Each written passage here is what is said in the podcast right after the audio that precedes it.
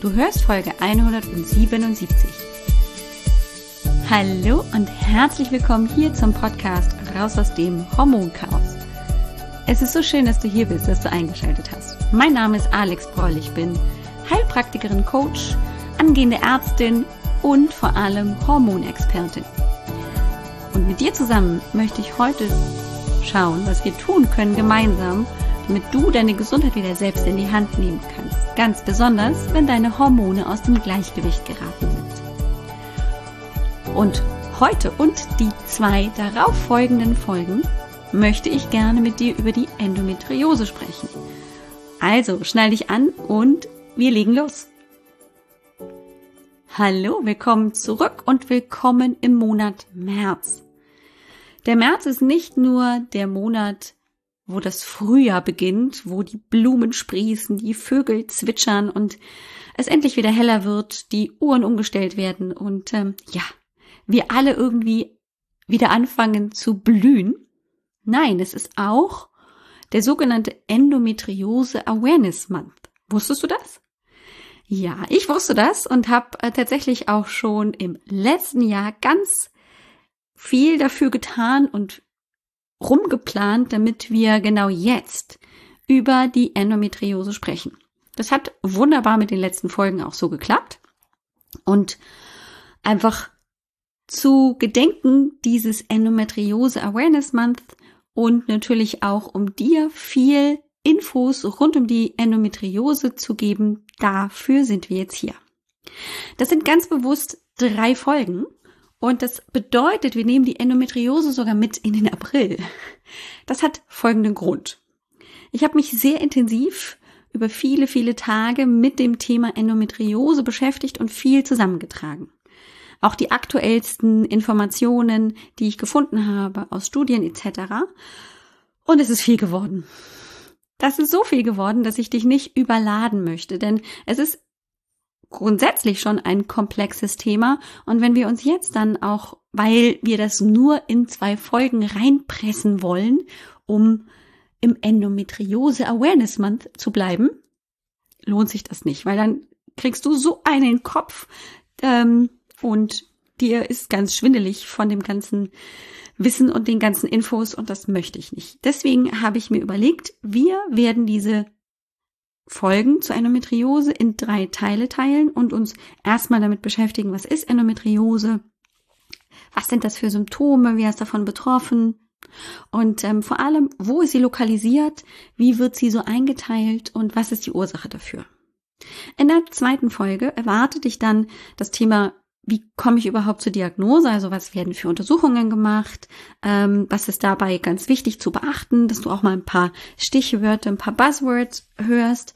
Dann reden wir natürlich auch darüber, ähm, wie wird sie eben in der konventionellen Medizin behandelt. Und da spielen wichtige Faktoren eine große Rolle. Deswegen möchte ich darauf auch tatsächlich eine Folge zusammen mit der Diagnose ähm, gerne verbringen. Und dann in der dritten Folge, auch wenn du es vielleicht kaum erwarten kannst, gehen wir natürlich auch auf alternative Möglichkeiten, was ergänzend, unterstützend, begleitend zu den anderen Therapiemöglichkeiten über die Naturheilkunde möglich ist. Das macht natürlich Sinn, das zum Schluss da reinzubauen, auch wenn du es vielleicht kaum erwarten kannst. Aber wir müssen uns erstmal so ein bisschen um diese Erkrankungen kümmern und natürlich auch vor allem die konventionellen Therapiemöglichkeiten besprechen, weil die meines Erachtens auch gar nicht zu unterschätzen sind und wichtig sind, zumindest sie zu kennen und zu wissen, worauf man achten muss. Aber dabei sind wir noch nicht. Wir wollen heute erstmal zum Thema kommen, was ist ein Endometriose überhaupt? Also, los geht's, bereit? Gut. Also die Endometriose ist letztendlich eine chronische Erkrankung, das wusstest du wahrscheinlich schon. Eine chronische Erkrankung, bei der kommt es an unterschiedlichen Stellen im Körper, meistens so im Bauchraum, meistens auch so im kleinen Becken, also da rund um die Gebärmutter, die Eierstöcke, kommt es zur Ansiedelung von Gebärmutter-Schleimhaut ähnlichen Gewebestrukturen die sich dann da ansiedeln und blöderweise einfach auch hormonsensitiv sind. Das heißt, sie reagieren auf die Hormone, die die Frau eben zyklisch ausschüttet und machen die gleiche Arbeit wie zum Beispiel auch das, die Gebärmutterschleimhaut in der Gebärmutter, da wo sie auch sein soll, und reagieren, bauen sich auf und müssen aber dann natürlich auch mit Abfall der Hormone eben anders reagieren, eigentlich abgeblutet werden, aber geht ja nirgendwo hin. Das ist also das große Problem. Also es ist eine chronische Erkrankung mit der Ansiedelung von Gebärmutterschleimhautgewebe, aber nicht in der Gebärmutter, sondern außerhalb der Gebärmutter an den unterschiedlichsten Stellen, auf die ich noch eingehen werde. Ähm, das Problem ist tatsächlich, dass ähm, die eben massive Schmerzen macht und deshalb die betroffenen Frauen, ja, es sind in der Regel Frauen oder dann eben ähm, die, die genetisch als Frauen mit XX geboren wurden, so muss man das ja heutzutage auch tatsächlich formulieren, ähm, eben dieses Problem entwickeln können. Jetzt mal so ein paar Zahlen, weil das finde ich immer sehr beeindruckend, ähm, sich da auch das mal klar zu machen. Also ungefähr zwei Millionen Frauen in Deutschland haben Endometriose. Das ist eine Menge.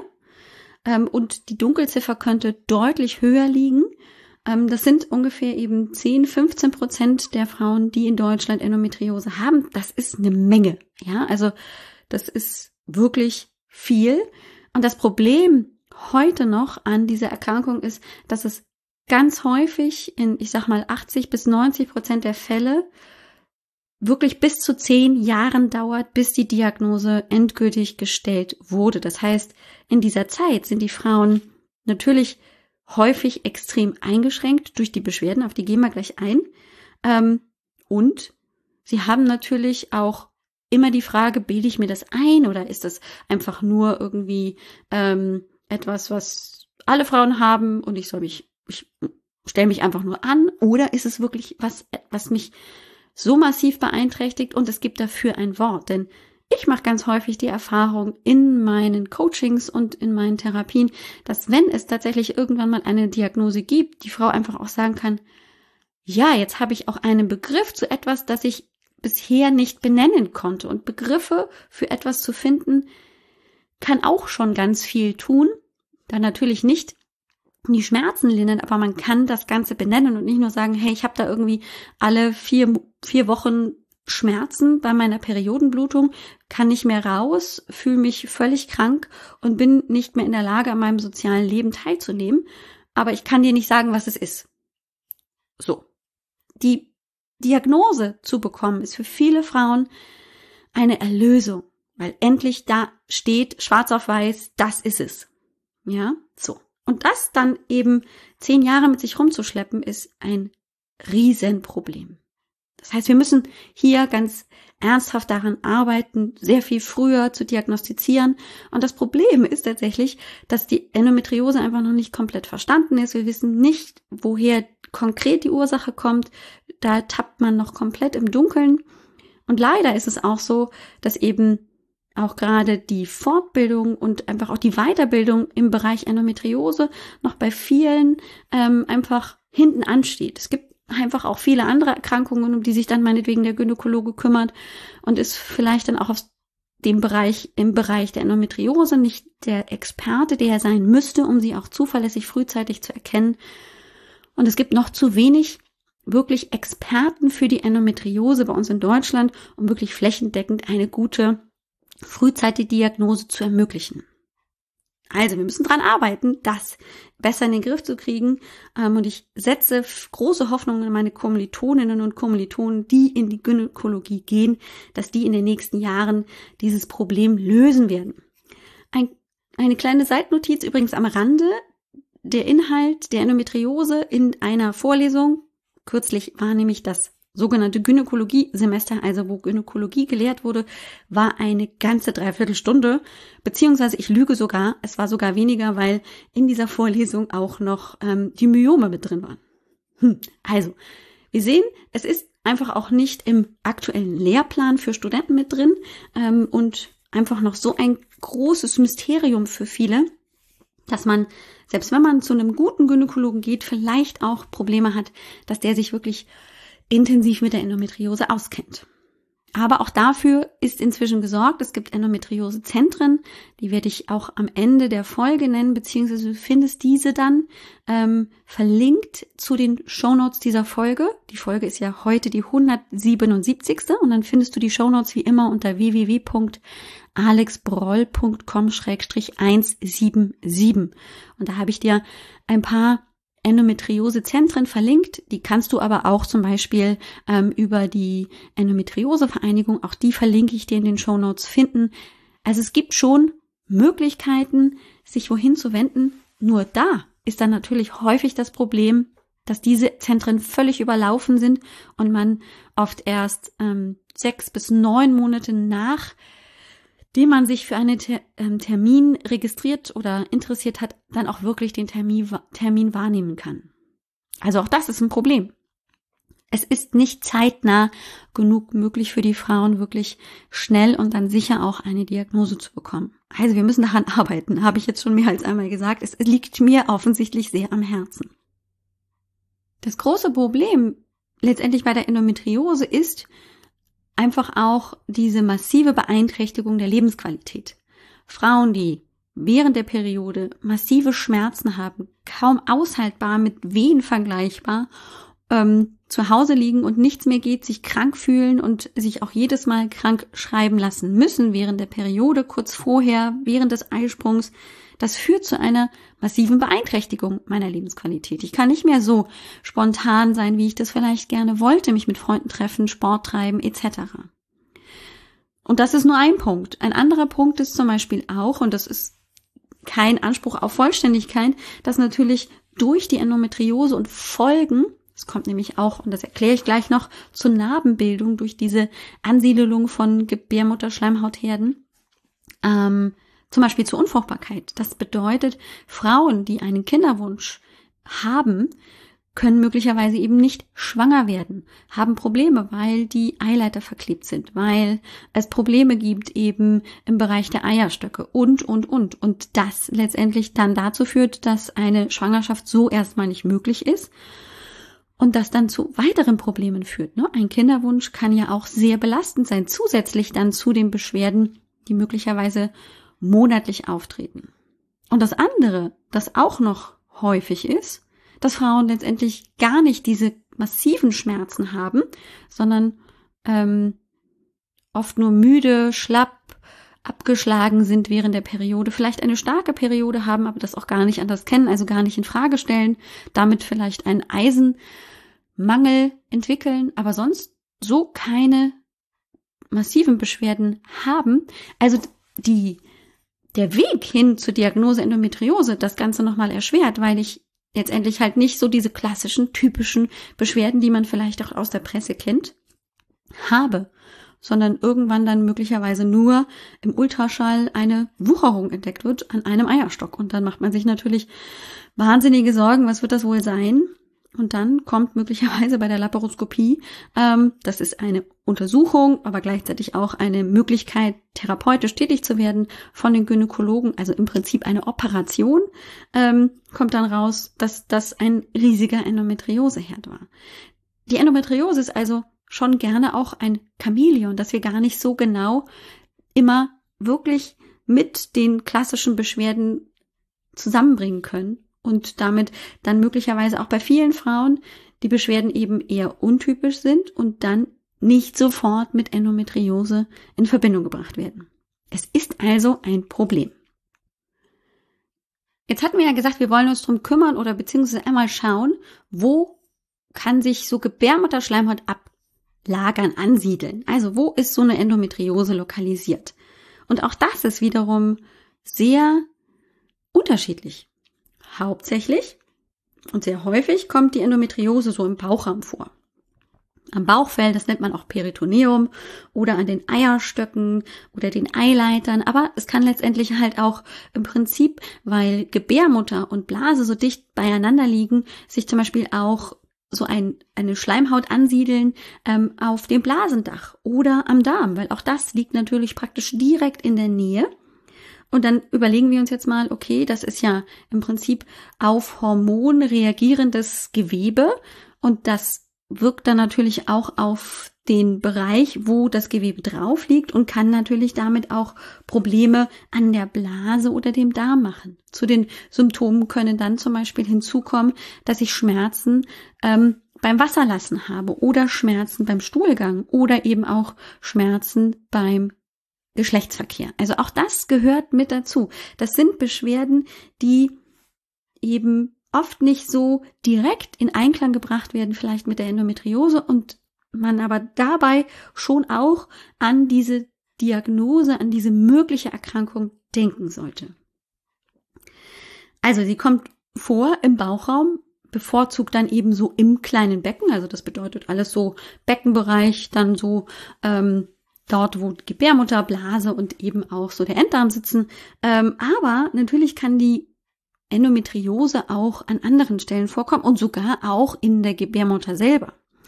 Denn wenn sie außerhalb der Gebärmutter vorkommt, dann spricht man auch von der Endometriosis genitalis externa. Wenn sie in der Gebärmutter vorkommt, also da hat sich dann praktisch an anderer Stelle dann direkt im Gewebe auch nochmal das Gebärmutter-Schleimhautgewebe abgesetzt, angelegt, dann spricht man auch von der Endometriosis genitalis interna oder auch der Adenomyosis uteri. Also auch das ist letztendlich ein Begriff, der für Endometriose steht, die Adenomyosis uteri. Und wichtig ist grundsätzlich auch immer noch im Kopf zu haben, dass Endometri Endometriose auch unterschiedlich tief in Gewebe eindringen kann. Das liegt also nicht nur auf etwas drauf, auf der Blase, auf dem Eierstock, auf dem Eileiter, sondern das kann da auch eindringen, sich praktisch weiter ausbauen, weiterentwickeln und dann natürlich auch das betroffene Gewebe infiltrieren, so nennt man das dann. Und das kann eben dann auch dazu führen, dass dieses Gewebe nicht mehr funktioniert, dass der Eileiter blockiert ist, dass ähm, zum Beispiel auch die Blase beeinträchtigt ist, dass ich also hier eine Verlegung zum Beispiel auch des Harnleiters, nicht nur der Blase, sondern auch des Harnleiters habe, der also praktisch den Urin aus der Niere in die Blase transportiert. Da kann sich Gewebe anlagern an diesem Harnleiter, dem Ureter, und dann dazu führen, dass ich Harn nicht mehr ablassen kann. Dann kommt es zum Harnstau in der Niere. Das ist auch nicht gut. Oder es kann dazu kommen, dass der Darm wirklich so infiltriert ist, also so durchwachsen ist von dem Gewebe, dass es auch hier zu einem Darmverschluss kommt. Das sind natürlich die extremen Komplikationen und Schwierigkeiten der Erkrankung, aber man muss sich dessen bewusst sein. Finde ich, um einfach auch zu verstehen, dass diese Erkrankung nicht einfach nur ein bisschen versprengtes Gebärmutter-Schleimhautgewebe ist und dann soll sich Frau nicht so anstellen, sondern das kann massive Komplikationen und schwerwiegende Folgen haben. In den letzten Jahren haben sich tatsächlich doch schon auch viele Wissenschaftler mit der Endometriose beschäftigt und sind auch weitergekommen. Noch nicht so sehr bei der Ursachenforschung, aber die Endometriose an sich zu verstehen und auch möglichst mal in bestimmte Raster zu bringen und das einzuteilen. Und den Wissenschaftlern ist es jetzt gelungen, im Prinzip zu, darzustellen, dass es in der Tat drei verschiedene Arten von ähm, Endometriose gibt. Ausprägungsformen könnte man sie auch nennen, ähm, die unterschiedlich lokalisiert und auch unterschiedlich tief infiltrieren. Die häufigste oder mit der anderen, der zweiten Form, äh, ist die sogenannte peritoneale Endometriose. Das ist so der häufigste Anteil, dass eben 15 bis 50 Prozent der betroffenen Frauen diese Art der Endometriose entwickeln. Es ist ganz typisch, dass das eben ähm, das Bauchfell häufig betrifft. Das Bauchfell ist auch im unteren Becken lokalisiert und das ist ganz häufig so, dass man im Prinzip davon ausgeht, das hat jetzt auch mit der Ursachenforschung, mit der Entwicklung der Endometriose zu tun.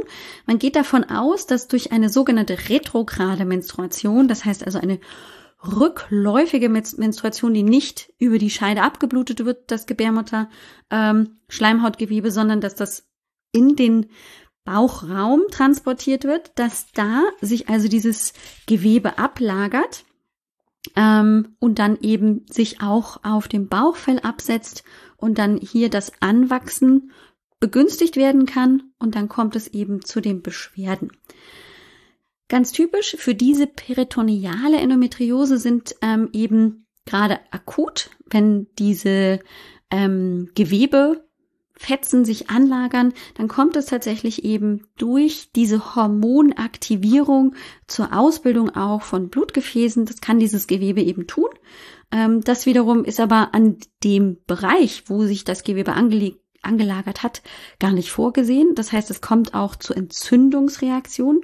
Das ist dann häufig auch das, was dann schmerzt, wenn eben praktisch es zur Vaskularisation oder dann eben auch zum Abfall der Hormone kommt und eigentlich das Gewebe sich wieder lösen sollte. Das passiert nicht.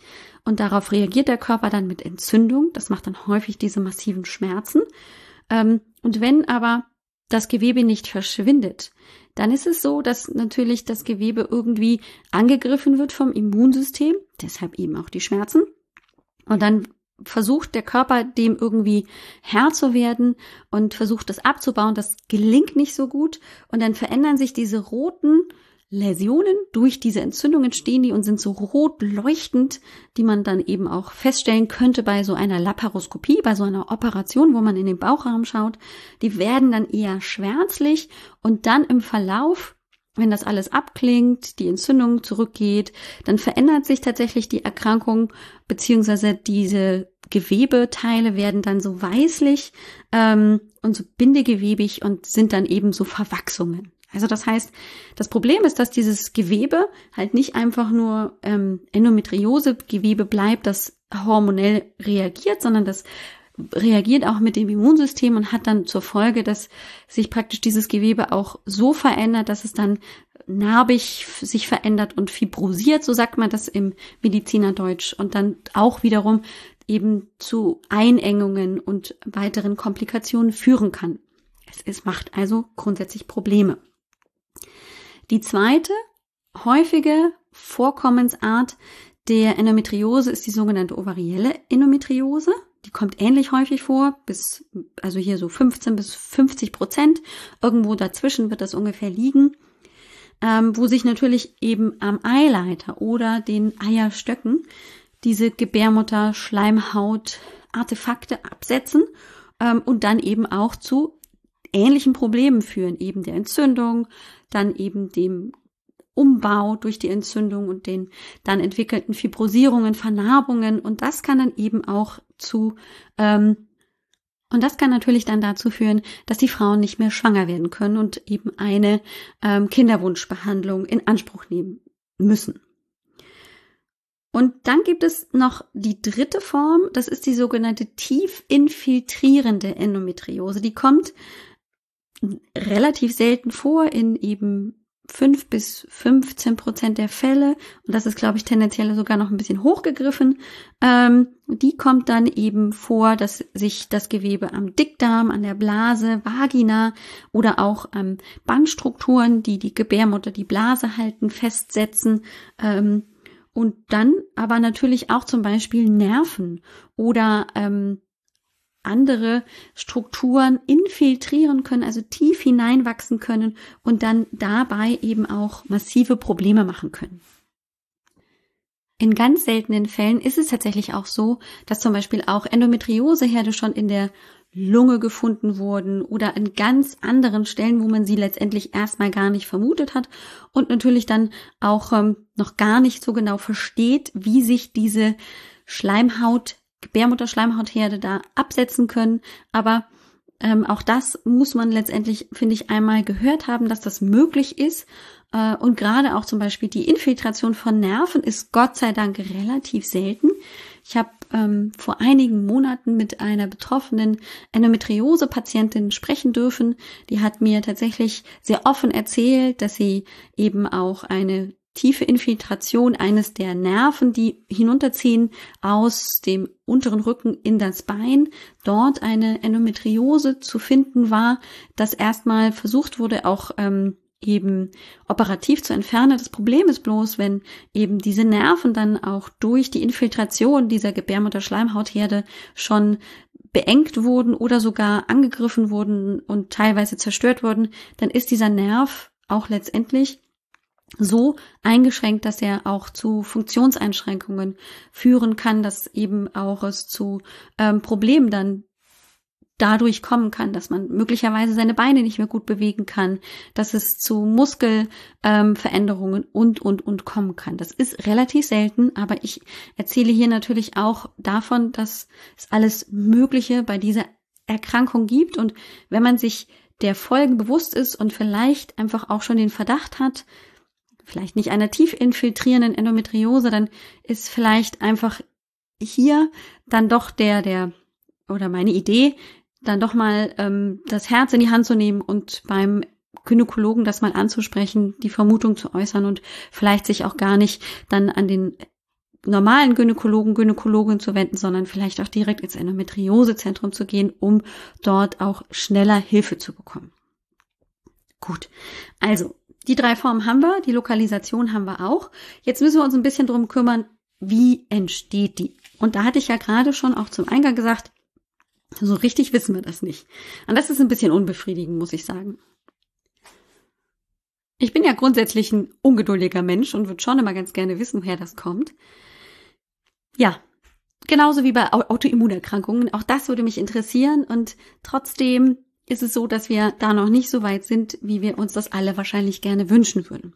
Es gibt aber natürlich so Theorien, so Annahmen, die man verfolgt und die alle parallel im Moment stehen, ähm, die sich zum Teil gut erklären lassen, zum Teil aber auch ähm, nicht ganz erklärbar sind. Aber ich erläutere sie dir trotzdem, denn einiges gibt es nämlich tatsächlich und möglicherweise ist es so, dass man am Ende drauf kommt, dass es auch unterschiedliche Auslöser für eine Endometriose gibt. Auszuschließen ist es ja nicht. Also das, was ich gerade schon erwähnt hatte, diese rückwärts laufende Menstruation, diese retrograde Menstruation, das gibt es. Das haben Frauen. Aber nicht alle Frauen, die diese rückwärts laufende Menstruation haben, also wo das abgeschlieferte Gebärmuttergewebe oder Gebärmutterschleimhautgewebe ähm, über die Vagina abfließt, sondern eben dann in dem Bauchraum sich ähm, transportieren lässt, haben eine Endometriose. Aber man geht davon aus, dass das mit ein Grund sein kann, warum Frauen eine Endometriose entwickeln, diese retrograde Menstruation, wo sich dann eben dieses Gewebe am Bauchfell, aber auch Eierstock, Grube, Douglasraum oder an den Ligamenten der Blase, dem Rektum, also dem Darm ansiedeln.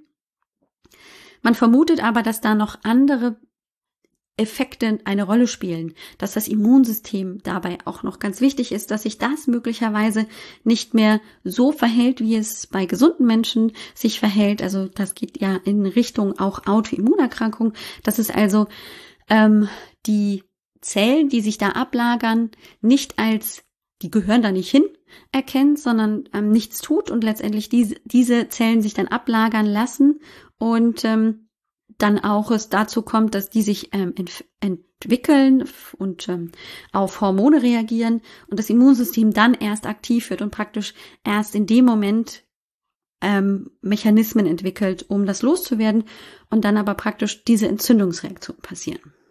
So, dann gibt es als zweite Theorie die sogenannte Metaplasie-Theorie, dass man sagt, es gibt also embryonale Strukturen in unserem Körper, die gehören so die haben wir, tragen wir einfach noch praktisch als Andenken in unsere Embryonalzeit mit rum. Und irgendwie kommt es dazu, dass sich diese Strukturen zum Teil wieder aktivieren lassen, dass sie sich umbauen und dann eben auch zum Beispiel in diese tiefen Bereiche von Nerven oder von ähm, hier Organen, dass die sich da ansetzen ähm, und im Prinzip auch eine Art von ähm, Gebärmutterschleimhautgewebe praktisch sind und dann hier sich damit auch die tief infiltrierende Endometriose erklären lässt. Auch das reagiert dann im Prinzip mit Hormonen, ähm, entwickelt sich dann weiter und ähm, wird dann zu diesen Endometrioseherden, die dann natürlich auch problematisch werden können. Ganz sicher, ob das wirklich so ist, ist man sich aber nicht. Dann gibt es noch die Theorie der sogenannten Verletzung der Junktionalzone. Das ist ein schwieriges Wort und letztendlich musst du dir eigentlich nur vorstellen, dass es halt ähm, im Bereich der Gebärmutter ja verschiedene Schichten gibt. Es gibt diese Schleimhaut, dann haben wir das sogenannte Myometrium, das ist die Muskelschicht und dann haben wir drumherum noch Gewebe, das praktisch das Ganze abpuffert und ein bisschen bedeckt. Ähm, und ähm, diese Junktionalzone, das ist die innere Hälfte der Gebärmuttermuskulatur. Und dort kommt es, man geht davon aus, dass durch starke Kontraktionen, vielleicht durch eine Periodenblutung, es zu einem kleinen Einrissen kommt, sodass also praktisch diese innere Hälfte dieser Gebärmuttermuskulatur freigesetzt wird oder ähm, eben verletzt wird. Das wiederum führt dazu, dass eben Stoffe ausgeschüttet werden, die wiederum dazu führen, dass zum Beispiel lokal Östrogen gebildet wird über das ähm, Enzym Aromatase. Hast du vielleicht auch schon mal im Podcast gehört, aber in einem ganz anderen Zusammenhang. Aber das Enzym Aromatase kann aus Testosteron zum Beispiel eben Östrogen lokal bilden. Deswegen ist zum Beispiel auch Fettgewebe bei uns östrogenbildend, weil wir dort eben ähm, diese Aromatase in hohen Mengen haben und daraus dann kann, können wir Progesteron produzieren. Und genau diese dann lokale Östrogenproduktion führt dazu, dass sich praktisch an dieser verletzten Junktionalzone ähm, sich die Zellen verändern. Das kommt auch zur Ausbildung von Blutgefäßen. Das ist immer schon doof. Ähm, grundsätzlich. Also jetzt in dem Fall.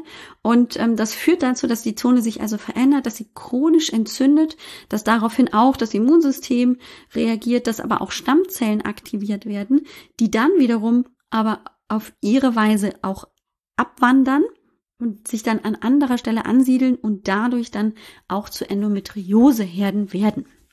Also es ist ein bisschen komplexer, aber unser Körper ist grundsätzlich sowieso sehr komplex, also auch nicht unbedingt nicht nachvollziehbar. Natürlich spielt aber auch die Genetik eine Rolle und das haben wir ja auch noch gar nicht so gut verstanden, wie, warum und wieso das so ist. Aber ähm, häufig ist es so, dass natürlich in Familien äh, Mutter und Töchter und Oma und Tante durchaus auch häufiger dann mit Endometriose ähm, zu, zu kämpfen haben, als das eben in Familien ist, wo das nicht vorkommt. Du siehst schon, es war eine gute Idee, die Folgen ein bisschen auseinanderzuziehen, denn es ist schon ganz viel passiert heute in der Folge. Wir haben schon über viel gesprochen und wir sind noch gar nicht am Ende. Aber eine wichtige Sache möchte ich dir heute schon mitgeben, denn fürs nächste Mal ist das extrem wichtig, das zu verstehen, damit du dann auch die therapeutischen Ansätze verstehen kannst. Also, und zwar geht es hier um die Schmerzwahrnehmung. Und zwar ist es so, dass ähm, natürlich eine ähm, Endometriose eben in der Regel bei vielen Frauen Schmerzen verursacht. Und das ist dem zum einen geschuldet, dass eben dieses Gewebe, Östrogen bzw. Hormon aktiv ist und darauf reagiert, aber auch auf Hormonabfälle reagiert und dann dementsprechend auch eigentlich ja abgeblutet werden will, aber es nicht kann. Durch diesen Abfall der Hormone und dann eben diesen Reaktionen entsteht tatsächlich eine Entzündung. Der Körper reagiert auf das, was da passiert, mit Entzündung. Und eine Entzündung, und das ist jetzt wichtig, ähm, nochmal klar zu machen, ist, das passiert auch mit ähm, chemischen Stoffen, mit sogenannten ähm, Schmerzbotenstoffen.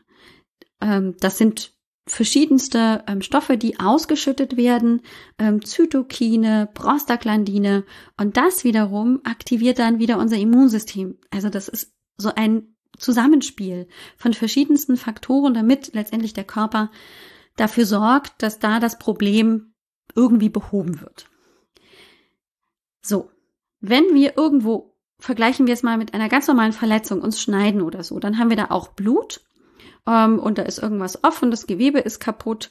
Ähm, und hier werden zum Beispiel auch an dieser Wunde eben auch diese biochemischen beziehungsweise diese Schmerzbotenstoffe ausgeschüttet, diese Zytokine, ähm, und die wiederum führen dann dazu, dass die umgewandelt werden in neuronale Signale ähm, und mein Hirn oder letztendlich erstmal das Rückenmark und dann das Hirn diese von diesem Schmerz überhaupt was mitbekommt. Ja, also erstmal passiert es und das geht dann wahnsinnig schnell, je nachdem, ähm, wie gut die Schmerzweiterleitung ist, welche Schmerzfasern dann aktiviert werden durch diese Botenstoffe. Ähm, und dann bekommt aber relativ schnell das Gehirn das mit und wir reagieren dementsprechend und natürlich reagiert auch das Immunsystem. Das müssen wir wissen. Das nennt man den sogenannten nozizeptiven Schmerz. Eine Reaktion auf eine akute Verletzung. Und am Anfang ist es bei der Endometriose genauso. Das ist eine Verletzung, das Gewebe blutet, es kommt zur Ausschüttung von diesen Zytokinen, Prostaglandinen und viel mehr. Und dann werden diese Schmerznervenfasern aktiviert. Und aus der Peripherie, da wo der praktisch der Schmerz ähm, passiert ist, wo die Nervenfasern aktiviert wurden, wird es erstmal zum Rückenmark transportiert. Und im Rückenmark wird es dann umgebaut und entschieden, leite ich das jetzt weiter ins ähm, Gehirn oder nicht? Ähm, verstärke ich das oder schwäche ich das ab? Ähm, das ist nämlich letztendlich der Ort im Gehirn, wo die eigentliche Schmerzwahrnehmung dann passiert. Und das ist natürlich auch abhängig von der Stärke der ähm, Schmerzrezeptoren, beziehungsweise von diesen Schmerzbotenstoffen. So. Ähm, und das Problem ist jetzt, das kann eben einmal passieren, einmal geschnitten und dann hier haben wir ein bisschen Schmerz und dann reagiert mein Körper, schüttet auch tendenziell vielleicht über das Gehirn dann auch ähm, eben schmerzstillende Stoffe aus. Das können wir auch, Enkephaline und andere Stoffe können wir auch praktisch über ähm, den Körper ausschütten, um den Schmerz auch wieder zu reduzieren.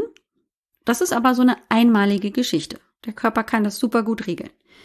Wenn jetzt aber der Schmerzreiz durch die immer wiederkehrende Entzündung an den Endometrioseherden erfolgt, dann kommt es zur ständigen Aktivierung dieser Schmerzfasern. Und die werden nicht unempfindlicher gegenüber dem Schmerz, sondern sehr viel sensitiver. Die nehmen also den Schmerz immer mehr und immer mehr warm. Man nennt das auch sogenannte Hyperalgesie. Und dadurch, dadurch, dass also praktisch der Schmerz immer intensiver wahrgenommen wird, immer mehr wahrgenommen wird, immer häufiger zum Gehirn, praktisch diese, dieses Signal, wir haben Schmerzen, weitergeleitet wird, ähm, stuft das Gehirn das Ganze dann auch als extrem bedrohlich ein und führt dazu, dass also die Schmerzen nochmal, also dass man sehr viel empfindsamer auch ähm, auf Gehirnebene wird, den Schmerz wahrzunehmen. Das heißt, ähm, wir entwickeln also praktisch ein sehr viel empfindlichere Schmerzwahrnehmung und das ist ein ganz großes Problem. Das ist praktisch die Entwicklung eines Schmerzgedächtnisses. Und das ist etwas, wo der Körper dann grundsätzlich auch auf andere Schmerzen empfindlicher reagiert und einfach die Schmerzschwelle sehr viel niedriger auch gesetzt wird. Das bedeutet natürlich auch, dass wenn ich eben mit vielen Schmerzen in der Endometriose rumlaufe und nichts dagegen tue, also nicht gegen meine Schmerzwahrnehmung tue, indem ich Medikamente, schmerzstillende Medikamente nehme, dass ich dann tendenziell auch da Gefahr laufe, mein Gehirn in ein Schmerzgedächtnis hinein zu trainieren. Also kleiner Spoiler für die nächste Folge. Schmerzregulation ist extrem wichtig. Das zweite Problem, das wir bei der Schmerzwahrnehmung haben, sind die sogenannten neuropathischen Schmerzen. Wir haben gerade über die nozizeptiven Schmerzen gesprochen. Das sind also die akuten durch Verletzung. Und dann gibt's noch die neuropathischen Schmerzen. Das sind die Schmerzen, die dann auftreten, wenn Gewebe verletzt wird, ganz besonders Nerven. Also wenn Nervenfasern ähm, betroffen sind, dass sie eingeengt werden durch Endometrioseherde oder sogar durch Vernarbungen ähm, eben hier verletzt werden oder solche Veränderungen den Nerv einfach so sehr in Mitleidenschaft ziehen, dass der Nerv nicht mehr optimal funktioniert, dass nicht alle Nervenfasern so, wie sie sein sollten, laufen können, dann kommt es zu diesen sogenannten neuropathischen Schmerzen, die sich nicht so wie diese nozizeptiven Schmerzen behandeln lassen. Das heißt aber auch, dass wir ganz genau unterscheiden müssen, welche Schmerzen sind das jetzt, die die Patientin hat. Sind das nozizeptive Schmerzen oder sind das neuropathische Schmerzen? Es gibt nämlich für diese beiden Arten von Schmerzvorkommen auch die Möglichkeiten der Therapie. Aber man muss es letztendlich als Therapeut herausarbeiten mit der Patientin zusammen, um dann eben das geeignete Medikament auch verabreichen zu können. Okay. Das war also noch so ein kleiner Exkurs. Das war mir sehr wichtig, weil das nämlich in der nächsten Folge nochmal ein ganz großer Punkt sein wird, wie wir Endometriose behandeln können, welche konventionellen Maßnahmen es gibt, die wir auch nicht von der Hand weisen sollten, und uns dann natürlich auch in der dritten Folge drum kümmern, wie sieht es aus naturheilkundlich. Okay, ich hoffe, dein Kopf raucht nicht zu doll und platzt auch nicht gleich, sondern du bist ready dann in zwei Wochen für die nächste Folge. Wenn dich das Thema interessiert und du das Gefühl hast, ich könnte dich gut betreuen, wie immer gerne auch die Einladung zu diesem 15 Minuten Kennenlerngespräch. Das ist kostenlos, dauert aber wirklich nur 15 Minuten, ist keine Beratung, keine Therapie, sondern eben eine Möglichkeit, dass du mich kennenlernst und ich dir die Kondition des Hormoncoachings erläutere ähm, und wir dann einfach auch darüber sprechen, was ist so die größte Baustelle, was sind die größten Beschwerden, was ist dein Ziel, was erwartest du vom Coaching. Das kriegen wir alles in 15 Minuten hin, auch wenn es tight ist.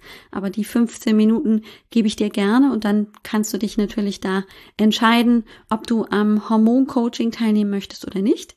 Ähm, wie immer bist du gerne eingeladen, dann komm auf www.alexbroll.com-sprechstunde. Da gibt's so einen kleinen Fragebogen, den du online ausfüllst. Der kommt dann bei mir an. Ähm, bekomme ich eine Meldung, dass du dich eingetragen hast, interessierst für eine äh, so ein Gespräch und dann schicke ich dir Terminvorschläge. Manchmal kann es leider ein bisschen dauern, weil ich zum einen natürlich ähm, mit dem Studium ein bisschen beschäftigt bin und zum anderen natürlich auch ähm, schon einige Patientinnen und Klientinnen betreue. Das heißt, manchmal muss ich einfach gucken, ähm, wie das noch so in meinen Tagesablauf passt. Aber ähm, Fragen ist besser als nicht fragen. Also wenn dich das interessiert, bist du herzlich eingeladen. Nochmal zum Schluss die Empfehlungen, wo du dich hinwenden kannst, wo du mehr Informationen zur Endometriose findest und den Endometriose-Zentren. Das verlinke ich dir alles in den Show Notes unter www.alexbroll.com-177 für die heute 177. Folge. Ich freue mich, wenn wir uns nächstes Mal wieder hören. Pack ruhig Zettel und Stift mit aus. Das nächste Mal geht es nämlich um die Therapiemöglichkeiten. Ich freue mich auf dich und bis dahin, ciao, ciao. Dir hat dieser Podcast gefallen? Dann wäre es großartig, wenn du diesen Podcast mit deiner 5-Sterne-Bewertung auf iTunes unterstützt. Und wenn du noch mehr über dein Hormonchaos erfahren willst, geh einfach auf www.alexbroll.com. Bis zum nächsten Mal.